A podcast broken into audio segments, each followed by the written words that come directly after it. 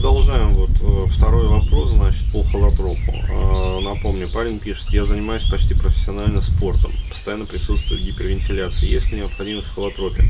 Э, если так это происходит, или же смысл в другом? То есть, смотрите, во-первых, по поводу спортсменов. Скажу сразу, спортсменам необходимо, вот по моему опыту, особенно те, которые занимаются такими интенсивными аэробными видами, а, требуется большее количество холотропных сессий для того, чтобы раздышаться. А, вот. Либо требуется сочетание как раз вот холотропа с телеской.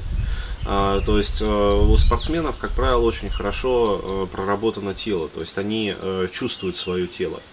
Вот, особенно если действительно профессионалы, то есть, ну, например, тот же самый борец, да, если он как-то вот не чувствует там ну, уверенности, он лучше, например, там уменьшит тренировки, там выйдет, соответственно, больше на соревнования. То есть они учатся вот по сравнению с обычными людьми больше чувствовать свое тело. А, то есть э, есть такая вот среди обывателей, ну типа байка что ли, о том, что спортсмены это те, которые свое тело насилуют. Нет, там наоборот, очень такое достаточно бережное отношение. Тем более, если взять примеры, вот, например, э, все больше и больше спортсменов, ну среди спортсменов, э, вегетарианцев появляется. То есть реально огромная мышечная масса, там прекрасные физические вообще спортивные показатели.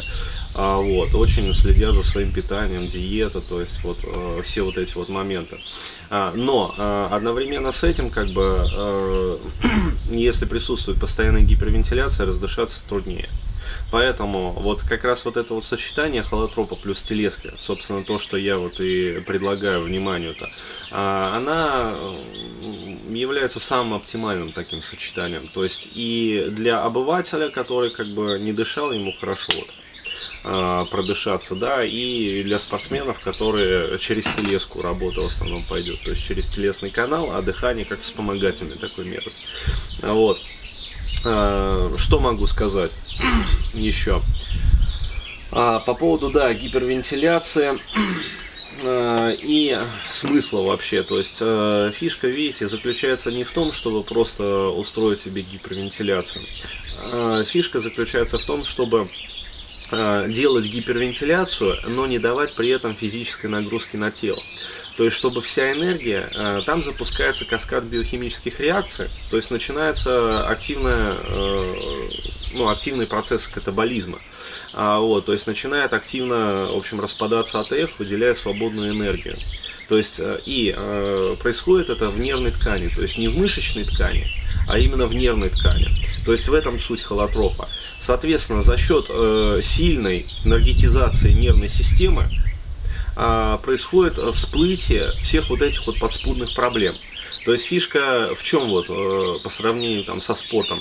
Если вы даете спортивную э, да, аэрацию, да, то есть такую вот гипервентиляцию, там активный приток кислорода, а вся энергия идет в мышцы, не в психику, не в нервную ткань. То есть, понятное дело, мозг работает, но он выполняет просто как координационную функцию, то есть управляет мышцами.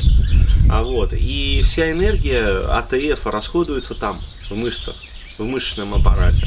А, вот. а здесь, получается, вся энергия идет не в мышцы, а в психику.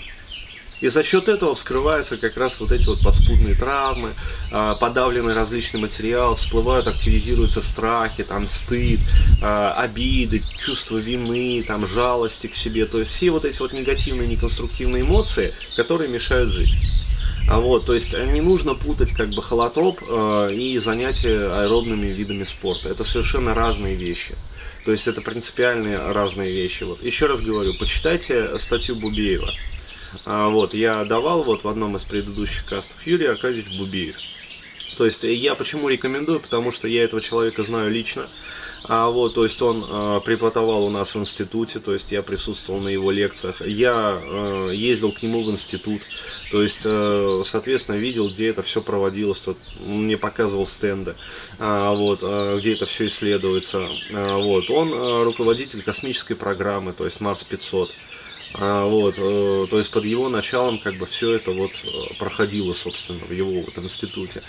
Поэтому я и рекомендую вот его статью, потому что я видел, как это вот делается, собственно, где это делается, на чем это делалось, да, и, собственно, ну, уверен в том, что это, ну, это не британские ученые, да, которые где-то там вот чего-то там выводят. Это реально, вот оно вот действительно проводилось и исследовалось. Вот так вот. Поэтому почитайте, э, статью найдете.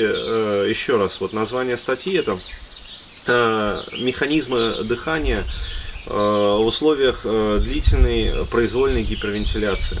Ну, то есть, найдите в, в Гугле, там, в Яндексе эту статейку, вот, почитайте и, собственно, разберетесь уже для себя, там, сделаете какие-то вот выводы. Вот так вот.